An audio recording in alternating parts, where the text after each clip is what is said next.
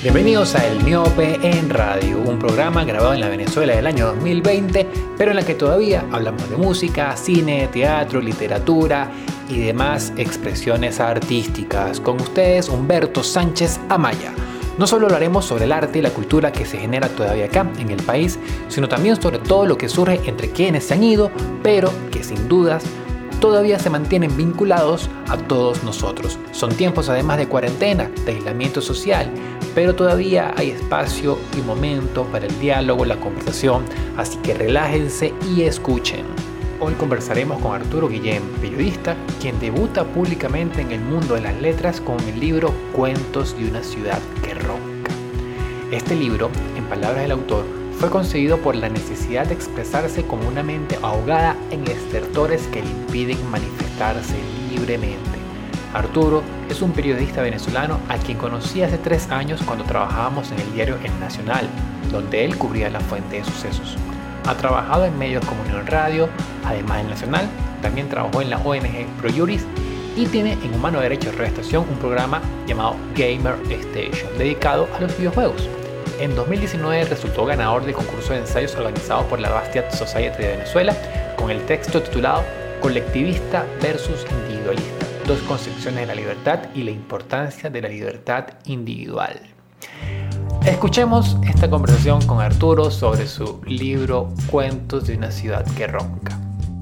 Y tenemos en línea a Arturo Guillén, quien regresa al al Miope en Radio en esta oportunidad ya no como invitado o de la sección Gamer Station, que ya se convirtió en Humano Derecho Radio Estación en un programa fijo, sino esta vez viene a hablarnos de, su debut, de su incursión en la literatura, en la narrativa, porque Arturo Guillén acaba, bueno, en febrero eh, presentó su primer libro, libro de cuentos titulado Cuentos de una ciudad que ronca. Saludos Arturo, ¿cómo estás? Bienvenido. Saludos Humberto y bueno, estoy bien, gracias por, por la invitación a, tu programa. Un, grato placer estar de nuevo contigo en, el, en, en el Miope Radio, pero esta vez, bueno, como, como invitado, ¿no? En este caso por, por, por mi libro, como bien acabas de mencionar, Cuentos de una ciudad que ronca. Muchas gracias por la invitación, Humberto. Cuentos de una ciudad que ronca, seis relatos que fueron escritos, tengo entendido Arturo, ya me corregirá si es así o no, en un mes. En un mes decidiste sentarte frente a la computadora y darle y crear estos, estos seis mundos eh, en el que se, se vuelven estos personajes. ¿Es así? exactamente, sí, Humberto. Eso me, me llevó ah, un mes eso fue porque, bueno, siempre he tenido la, siempre había tenido como ese sueño, ¿no? De, querer incursionar en la literatura y publicar un libro, hasta que, bueno, un día dije, bueno, vamos a escribir un cuento. Recuerdo que se estaba leyendo en ese momento una, una novela de Bukowski, Mujeres, que es prácticamente una autobiografía de ficción, por supuesto, de, de Bukowski, incluso su, su, contraparte, que es Henry Chinansky, es como el alter ego ahí de Bukowski, ¿no? Impreso en esa, en esa obra. Entonces, esa novela me inspiró, bueno, vamos a, a tratar de, de, escribir un cuento a lo busconiano, digámoslo así, algo así como un realismo sucio, pero que esté ambientado en, en Venezuela, ¿no? En Caracas. Entonces, de ahí salió el primer cuento de de ese libro que es un polvo mágico. Ok, sí. Y, bueno, a partir de, de ese cuento yo dije, bueno, no nos vamos a parar en este solo cuento, vamos a escribir más cuentos y, bueno, depende de lo que salga, vemos si, si puedo sacar algo más, de, más que tenerlos almacenados en un disco duro o, en el Google Drive, ¿no? En la nube. Entonces, bueno, de ahí pasé, por ejemplo, a El Febo, que es el segundo cuento, de ahí también, bueno, vamos a hacer algo distinto, vamos a hacer que todas estas historias se conecten entre sí, es decir, que se desarrollen en la misma Caracas, en el mismo universo, pero con distintos personajes, pero que habrá algún elemento que une esas historias, ¿no? Que se entrelacen. Y así pensé el resto de los cuentos, es decir, así pensé Malconfort, así pensé Susurris Teléfono y así pensé Magia Roja, igual que Alejandra en Cadena, es decir, que todas esas historias tuvieran algo en común, ¿no? quise hacerlo así en, tu, en, en, qué, ¿En qué momento empezaste a ver ese elemento en común que une todas estas historias y además decidiste que era necesario publicar? Es decir, esto no puede quedar engavetado. Bueno, cuando, por ejemplo, cuando, cuando vi que, que, que, podría ser ese elemento que los uniera, pensé en la... pero bueno, para no entrar mayor spoiler, algo que sucede en el, en el segundo cuento, yo dije, bueno, esto puede ser el elemento que de alguna u otra manera una todas las historias, ¿no? Eh, y bueno, eso, eso fue un, suceso trágico que, digamos que comprometió la vida de uno de, los familiares de, los protagonistas, de los personajes principales en, estos relatos. Y después, bueno, cuando terminé ya todo, todos estos cuentos, incluso estos, estos cuentos yo se los pasaba a una amiga, ella los leía y me daba su opinión. Entonces yo le comentaba que, que quería hacer algo más, ¿no? Así como que, bueno, no, quiero publicar, quiero darme a conocer, al menos empezar en algo, ¿no? A darme a conocer el mundo literario y, no quiero que esto quede engavetado, como, bien dijiste, Humberto. Y, y bueno, decidí intentar, por ejemplo, preguntar en la correctora, de una correctora, un editorial de autopublicación. Entonces primero contacté con, con Ficción Breve Libros, con FB Libros. Eh, ahí hablé con Roger Michilena, que es su coordinador editorial, él, bueno, él me dio una, un, presupuesto de corrección y él, digamos que eso se salía de, de, lo que yo podía costear, ¿no? Entonces decidí aparte, antes de entrar en la publicación, buscar una correctora para pulir el texto, ¿no? Ahí conseguí una correctora freelance, que ella me, me ayudó muchísimo, ella se llama Marina Araujo, y bueno, después de que corrigió mis cuentos, ella me motivó a, bueno, chale, no, no, como, como tu idea es publicar, yo pensaba que ya tú tenías algún tipo de contacto con alguna editorial, me da pena que esto se quede almacenado, ¿no? Si en realidad eso es lo que quieres, públicalo porque veo que, que vale la pena publicar estas historias. Entonces, digamos que fue por ella que me impulsé a, a, publicarlas porque en un principio sí, lo quería, pero no confiaba en mis historias, no confiaba en lo que yo había escrito, ¿no? Y la opinión de ella desde un punto de vista ya más profesional, un poco desapegado de, de lo subjetivo, porque de nada me conocía, fue que, que, me motivé, ¿no? Ah, bueno, digamos que, bueno, mi amiga me lo dice porque es mi amiga, o, o si claro. un amigo me lo dice porque soy su amigo, entonces quería una opinión objetiva, ¿no? Desapegada de estos laxos emotivos o, o afectivos, ¿no? Y ahí fue cuando decidí, ya una vez corregido, enviarle el manuscrito a, a FB Libros, a Roger, y ahí fue que, bueno, me dio el, presupuesto de maquetación, de, de, todo lo que compete la, la, portada del libro, y bueno, eso sí, en, entraba en mis posibilidades y fue que, que, que se dio, ¿no? Bueno, Arturo, yo, yo soy tu amigo y y sin compromiso te digo que, y le digo a las personas que escuchan que, que este, este, libro, estos relatos me gustaron bastante, porque son, y eso lo vamos a hablar más adelante, porque tampoco te quiero, te quiero dar spoilers de la, pregunta de la pregunta, pero son personajes muy agobiados y me gusta cómo transmites los sentimientos, las angustias y el contexto que en el que ellos se desenvuelven. Creo que Arturo logra, logra o tiene una pluma que sabe manejar tus sentimientos y transmitir muy bien lo que, lo que, lo que viven esos personajes que él creó. Quiero, quiero adentrarme en esto, Arturo.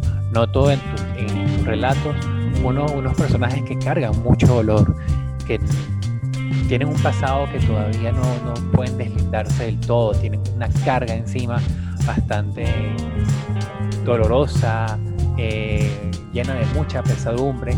Y en la nota de prensa hablaba que, cito, un libro que fue concebido por la necesidad de expresarme como, una mente ahogada en estertores que le impiden manifestarse libremente. Y a partir de, de, esta cita quiero hacerte la pregunta, ¿cuáles son esos estertores que, que, que impiden o que impedían manifestarse libremente? Y y háblame de esto, del dolor de estos personajes que, que concibes, que, nos muestras en estas páginas. Pues primero, en primer lugar, gracias Humberto por, bueno, por tu opinión sincera acerca de, estos relatos. Realmente eh, aprecio mucho lo, que, lo que puedas eh, o no pensar de, este libro, porque bueno, te considero también un, gran amigo y, y, también un gran lector, ¿no? También por, por la fuente que, misma que manejas, ¿no? En, la fuente cultural.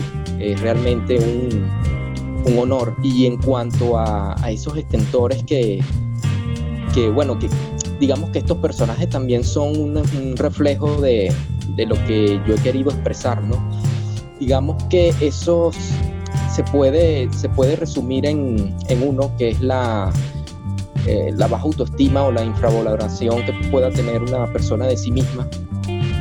También digamos que soy de los que rechaza el estoicismo, ¿no? O la filosofía estoica, en la cual reniega del dolor y reniega del sufrimiento, cuando el sufrimiento y el dolor forma parte de, de la vida misma, ¿no? Entonces negar el sufrimiento, el dolor, todo esto que nos hace humanos es negar la vida misma, ¿no? Entonces estos personajes los quise hacer así, humanos, que, que tuvieran cosas inconclusas o incompletas o, o dolores muy, muy profundos, cosas que no, digamos que no son fáciles de solucionar y que llevan a una vida mm, bastante atropellada, ¿no? Eso es lo que lo quise expresar así, ¿no? Igual eh, me sonó un poco también a un personaje de, de Anton Chekhov que se llama Gromov, exactamente. Eso está en, en una de sus novelas cortas, que se llama La Sala número 6, que uno de esos personajes, que es este Gromov, eh, discutía con otro de, de, los personajes, que en este caso era un, era un doctor que atendía el psiquiátrico, y él le decía que, que rechazaba a quienes no asimilaban o quienes no aceptaban el dolor como parte de la vida cuando forma parte de ella, ¿no? Entonces sería como una especie de, de robot, de, un ser que no, que no es de carne y hueso. Entonces, bueno, eso es lo que quise manifestar en, en estos cuentos, ¿no? Y, realmente también parte del contexto del, de, bueno, de la situación en Venezuela, no solo desde el ámbito económico, sino en cualquier ámbito como el político, el social, que, que influye realmente en, en, las emociones y los sentimientos de estos personajes que quieren expresarse, que quieren liberarse, que quieren de alguna manera eh, solucionar problemas que, que al final son, son muy difíciles, ¿no? Ya no solo por la situación del país, sino también por su situación familiar o por su situación personal. Y esto fue lo que me llevó a escribir estos cuentos, porque también pasaba por, por momentos de, depresión, de, de, momentos realmente tristes en, en mi vida que, que, me impulsaron a escribir esas historias. Y eso me lleva también a, a que parte de, de esos elementos que, que me impulsan no solo o que no o que me restringen para, para querer expresarme bien es precisamente eso, esa, depresión o esa infravaloración que o la baja autoestima que uno pueda tener, ¿no? Hay un elemento también importante, Arturo, en estos cuentos, y bueno, uno ya lo puede deducir fácilmente del, del nombre, y es la ciudad. En este caso, la ciudad de Caracas, pero que también se vuelve universal eh, para cualquier lector, no importa en dónde se encuentre. La ciudad como, como, gran personaje presente en, en, todos estos mundos, en todas estas realidades de las que escribe. Me gustaría que me hablara de, la importancia de, esta ciudad, de esta Caracas que vemos en, en, estos caminos oscuros alrededor del milenio, o el Parque del Este, o en Sabana Grande, o en Plaza Venezuela. Sí, en, cuanto a Caracas, quise, digamos, que todos estos sentimientos, todas esas emociones de, los personajes se desenvolvieran en una ciudad que, bueno, que es catalogada como una de las ciudades o la ciudad más peligrosa del mundo. Y quise reflejar, digamos, en Caracas también un personaje más, como bien indicas, que de alguna u otra manera influye, influye directamente en, en el actuar, en el comportamiento, en las decisiones que puedan tomar los personajes alrededor de la, del relato. Eh, quise más o menos eh, como una semejanza, por supuesto valga la... Eh, pueden ser odiosas las comparaciones, incluso un tanto soberbio, pero quise asemejar un poco a lo, a lo que hizo John Passos con Mahanta Transfer, que a la medida que uno lee ese libro, uno se da cuenta que Manhattan, que Nueva York es un personaje más, que en realidad todos los personajes que, que se desarrollan, su historia que se desarrolla en esta ciudad, eh, son un personaje, es decir, que Manhattan es un personaje más en el cual influye y en, el comportamiento, o, digamos las decisiones que puedan tomar su personaje, el rumbo de sus vidas, y quise hacer esa Caracas, ¿no? Esa Caracas que cobra vida, esa Caracas que, que no es inane, que no es un, un escenario estático en el cual se desarrolla una historia, no, eso es un escenario en el cual cobra vida, ¿no? Y eso es lo que quise, por ejemplo, también reflejar en uno de los cuentos de Malcolm Ford, que se desarrolla en uno de los en, uno de los tantos barrios que, que conforma Petare, ¿no? Petare. Que es, un, inmenso, ¿no? El 5 de julio, exactamente. Y bueno, quise hacer sí esa Caracas, ¿no? Que, que envuelve, que, que, está viva, que es un personaje más.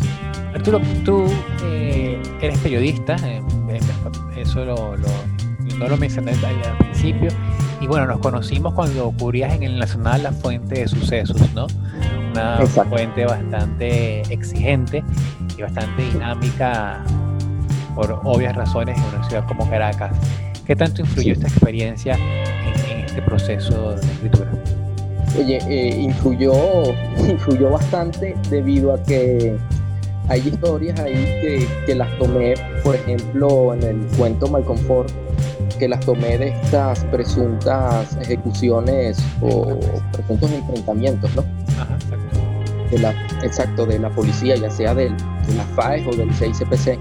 Entonces tomé esa historia como, bueno, vamos a contar esta historia a través de un personaje, un personaje en este caso de, del supuesto delincuente que que mató a la policía en un enfrentamiento, vamos a contarlo a través de este personaje, el cual el periodista nunca va a poder llegar a esa historia, ¿no? Real, porque es imposible no solo entrevistar al, en este caso, a, quien murió, sino también a los familiares que tal vez no estaban presentes durante el hecho, ¿no?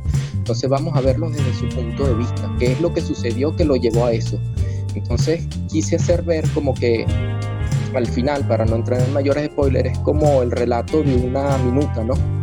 una minuta policial que le llega a los periodistas. Bueno, esta minuta que está aquí, eso fue dictada por alguien que estuvo en el enfrentamiento, un supuesto enfrentamiento, pero que no es la víctima quien lo relata, ¿no? sino quien salió triunfante en este presunto enfrentamiento, ¿no? Si verlo desde otro punto de vista, desde donde el periodista no puede llegar. Entonces, claro, cuando trabajé en suceso me surgió esa duda, ¿qué es lo que realmente ocurrió?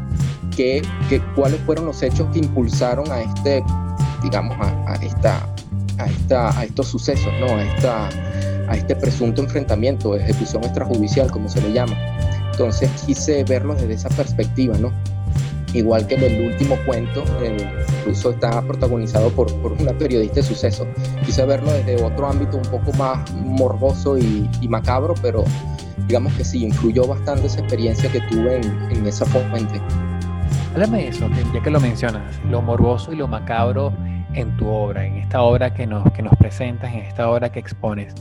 ¿Qué, qué, qué importancia tiene al momento de, desarrollarlo, o sea, desarrollar tu, tu, escritura? Y si es algo que en realidad buscas, es decir, consideras que algo que, que sea una característica uh, de, de, tu narrativa, Arturo.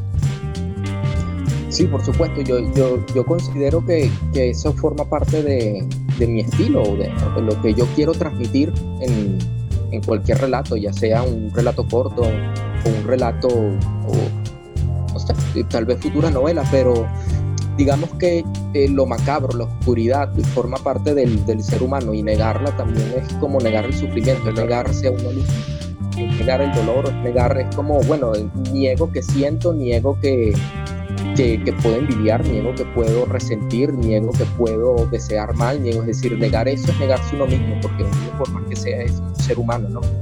Es como, sí, exacto, digamos que el, personaje del, último cuento es eso, es como, por ejemplo, cuando uno lee Más allá del bien y del mal de, de Friedrich Nietzsche, él dice, bueno, yo me considero inmoral.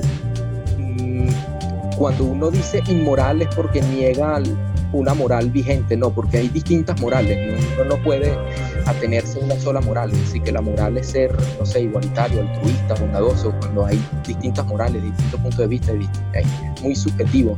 Entonces eso es lo que quiero hacer ver, que no es una cuestión de, es cuestión de ser inmoral, por ejemplo, del... Eh, de, negar o, cuestionar una moralidad, pero no ser amoral. En este caso, como es el personaje del último cuento que, que reniega de cualquier avistamiento moral, ¿no?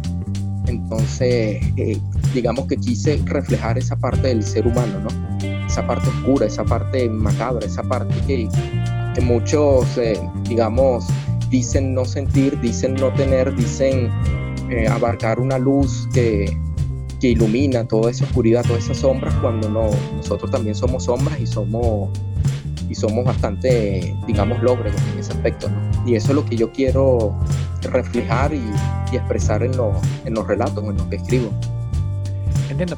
¿En qué momento, Arturo, se, cuando, cuando ejercías el periodismo eh, de sucesos, en qué momento se te hizo insuficiente eh, ese, ese medio para, para, expresar todo esto que me dices, ¿no? Una muy buena pregunta, Humberto. De hecho, sí, digamos que el periodismo siempre me ha limitado esa, esa manera de expresarse, porque, digamos, a la, a la hora de escribir una nota o, una noticia o, o algún artículo o un trabajo de investigación, ya sea de, en este caso vamos a remitirnos en la fuente de sucesos, es algo muy, digamos, esquematizado, ¿no? Que no debe influir ningún tipo de sentimiento, es decir, que no se siente involucrado ahí, digamos, el, el periodista con los sucesos.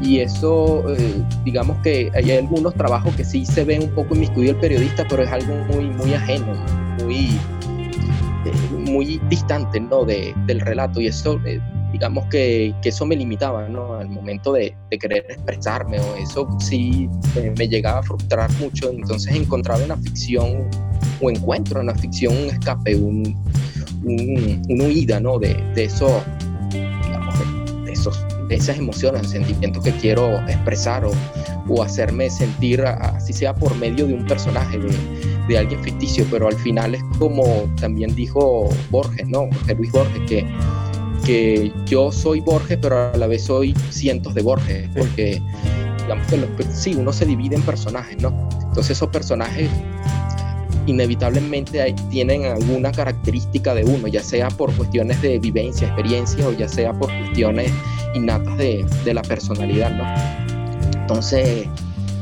e, eso es lo que me llevó digamos que, que, no me podía o no puedo expresarme en el periodismo como si me puedo expresar en la ficción en este caso. Entiendo. Arturo, también hablabas que fue estos, estos cuentos eh, se escribieron en un momento difícil para ti, emocional, personal. Y bueno, estamos hablando de finales o mediados del año 2019, que fue un año duro, pero todo ese, ese mes mar, esos meses de marzo y abril por los apagones, todo lo que todos conocemos. Y ahora estamos en medio de una pandemia, de una cuarentena, de un distanciamiento, un confinamiento. Imagino que obviamente esto también ha repercutido emocionalmente en ti como en muchas personas.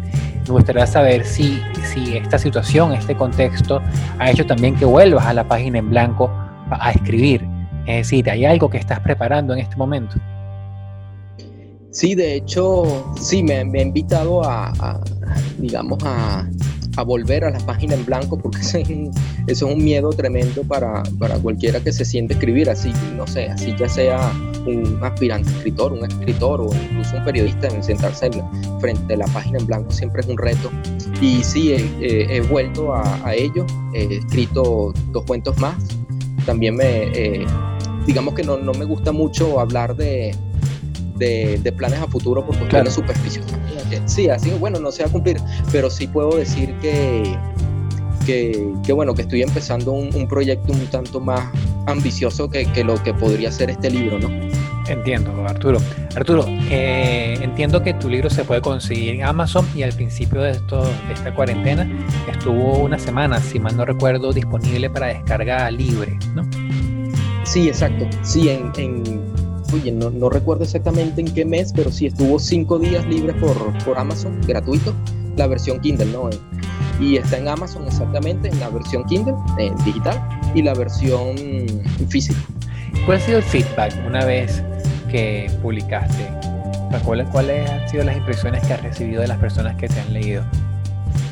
Bueno, hasta ahora he recibido buenas impresiones, no, es decir, que les ha gustado el cuento, sienten a los personajes cercanos, sienten a los personajes que son, digamos, humanos, reales, ¿no? Que te puedes sentir identificado con, con cada uno de ellos y eso me, me ha parecido realmente fabuloso porque es lo que realmente yo quería transmitir, ¿no? Que se sintieran identificados con cada uno de ellos y que, y que de alguna u otra manera pudiera llegarle a las personas que lo leyeran, ¿no? Que pudiera de alguna manera cambiar su perspectiva, su punto de vista o, sentirse vinculado emocionalmente con ellos. Entonces sí, he recibido, mm, digamos, al menos buenas impresiones en, en el aspecto de los personajes y de las historias que ahí se relatan, ¿no? Arturo, eh, alguno, uno podría decir que hay, personajes que pueden asumirse como un alter ego, ¿no? Y me dices que, hay quienes, lectores que han dicho que se sienten identificados. Que alguien se sienta identificado con un personaje que creaste es una forma de sentirse acompañado en este mundo. Sí, sí, digamos que el, quien escribe y quien lee son dos compañeros, así sean, no sé, así vivan a miles de kilómetros, el que lee se siente acompañado por quien escribe y viceversa. Entonces sí, mi personaje, ya que soy una, eh, digamos, ya que soy, vamos a suponer, un Arturo multiplicado en ello, es como si estuviera acompañando en este caso a quien, a quien me lee, ¿no? que mira, esta es una parte de mí y aquí te estoy hablando, aquí te estoy contando una historia, aunque sea ficticia, pero que forma parte de mí. Arturo, hay, autores eh, contemporáneos contigo, otros no, no tanto, que, han tenido como un afán de eh, en su obra dejar un registro de la Venezuela de, estos tiempos, ¿no? Más allá de, la Caracas que vive salpica en, tu obra, es también un objetivo en ti. Es decir, quizás eh, tomar eso que, tiene la crónica periodística para reflejarla en tu obra. Digamos que para este, para este libro, Encuentros de una ciudad que ronca, sí decidí hacerlo así. Digamos, bueno, vamos a reflejar y vamos a, a poner en estas páginas la, la, Venezuela como yo la veo y la percibo, ¿no? Sobre todo Caracas. Y, bueno, y también me, me, basé en mi experiencia en sucesos y relatarlo también, sobre todo, sí, como en modo de crónica. Sin embargo, no, no pretendo, eh, digamos, en futuras obras, que ojalá pueda publicarlas, eh, digamos, eternizarme en eso, ¿no? En reflejar siempre una Venezuela, una Venezuela, porque considero que hay, hay un mundo abierto, ¿no? De posibilidades, de qué poder reflejar, ¿no? Entonces, en digamos, en esta, en esta serie de cuentos, en esta compilación de cuentos, sí decidí basarme en Venezuela porque vi que era, era necesario, ¿no? De alguna u otra manera reflejar mi país desde mi punto de vista, desde mi cosmovisión del mundo, ¿no? Pero en, en futuras obras, que ojalá puedan, puedan llegar, mm, pretendo, digamos, desligarme un poco de, Venezuela para refrescar un poco y, tocar otros temas, incluso en estos dos cuentos que, escribí no, no se tocó en, ningún punto, ni siquiera otro, otro lugar del mundo, sino lugares que podrían ser o no ficticios, pero que no reflejan en este caso algún, algún tipo de, bueno, de ciudad conocida o algún país, ¿no? Quiero distanciarme un poco y, y buscar, digamos, otra, otros estilos o, digamos, otros escenarios, ¿no? O, u otros temas que tocar. Arturo, ¿qué has leído en estos días de cuarentena? Oye, he leído, he leído bastante, he leído varias novelas, entre ellas está El retrato de una dama de Henry James, he leído algunos cuentos de Arthur Conan Doyle, de, bueno, del escritor de Sherlock Holmes. Sherlock Holmes Exacto. Eh, también he leído em, eh, un poco de filosofía, he leído eh, Más allá del bien y del mal de, de Nietzsche. También he leído Crítica a la razón pura de, de Manuel Kant. también he leído un poco a Schopenhauer, he leído así también a Yukio Mishima, Haruki Murakami, ya esto en el ámbito más literario, en el ámbito netamente literario. Y, y, bueno, esto, esto me ha permitido, digamos, inspirarme un poco más y tomar algunos temas y, y, tratar de ser un poco más profundo a la hora de, de escribir, ¿no? En cuanto a la filosofía que hay detrás de, que puede haber detrás de cada relato. Entiendo, Arturo. Arturo, ¿algo, algo más consideres importante y que se nos haya pasado por alto durante la entrevista sobre, sobre tu libro, sobre tus cuentos? Eh, bueno, en, el caso de, mi libro, el Cuentos de una ciudad que ronca, eh, por ejemplo, el, el, último, el último cuento, eh, cuando la, la, protagonista dice que, que ella consideraba que quería expresarse a través de hechos reales si por medios de sucesos reales, ya sea porque bueno, sus motivaciones son realmente dantescas y, un poco sádicas, pero digamos que me sentí identificado con ella en el punto en que bueno, ella busca algo real en el cual expresarse y buscar de alguna manera canalizar esos deseos macabros, ¿no? Yo busco en dado caso no lo real, sino lo ficticio y a través de la ficción sí empaparlo un poco de realidad, pero a través de, de historias narradas por, de la boca de otros personajes, ¿no? Que, que bueno, que aunque sean divisiones del yo, como bien indicaba Borges en una de sus entrevistas, son, eh, son historias ficticias que me ayudan a, canalizar ciertas cuestiones en mí. Entonces ese libro está integrado de, de gran parte de esos sentimientos desbordantes ¿no? que, que quise reflejar. Entonces si, si leen el libro y tienen la oportunidad de, de adquirirlo y de, bueno, de disfrutar de él, eh, digamos que vean algo en mí en todos esos, en todos esos personajes, como si, bueno, sí, bueno, estoy charlando con Arturo, no lo conozco de nada, pero bueno, mm, le estoy conociéndolo, leyéndolo, digamos, estoy, estoy, estoy charlando con él. No, bueno, gracias a ti por, por invitarme, Humberto, y por brindarme esta oportunidad en tu, en tu, en tu programa, en mi Open Radio, y, y bueno, y gracias también por leerlo y, y bueno, y que, que compartieras conmigo tus impresiones. Arturo, ¿te sueles compartir eh, eh, información en tus redes? Eh, bueno, sí, digamos que la que más utilizo ahorita realmente es Facebook. También tengo un Instagram que es art, ART, Guillén X, o Guillén X, ART, Guillén X. ese es mi Instagram, ahí también he compartido algunos extractos de mis libros con, con, imágenes referentes a, a, sus cuentos y también, bueno, algunos, algunos pensamientos que, que pueda, que, se me puedan venir a la cabeza, ¿no? Y bueno, mi Facebook es Arturo Guillén. y bueno, en Twitter realmente no, no lo utilizo mucho que es arroba Misty, que es M Y eh, T I Art, A R T, Misty Art, eh, piso Misty Art. Buenísimo, Arturo. Oye, muchas gracias y felicidades.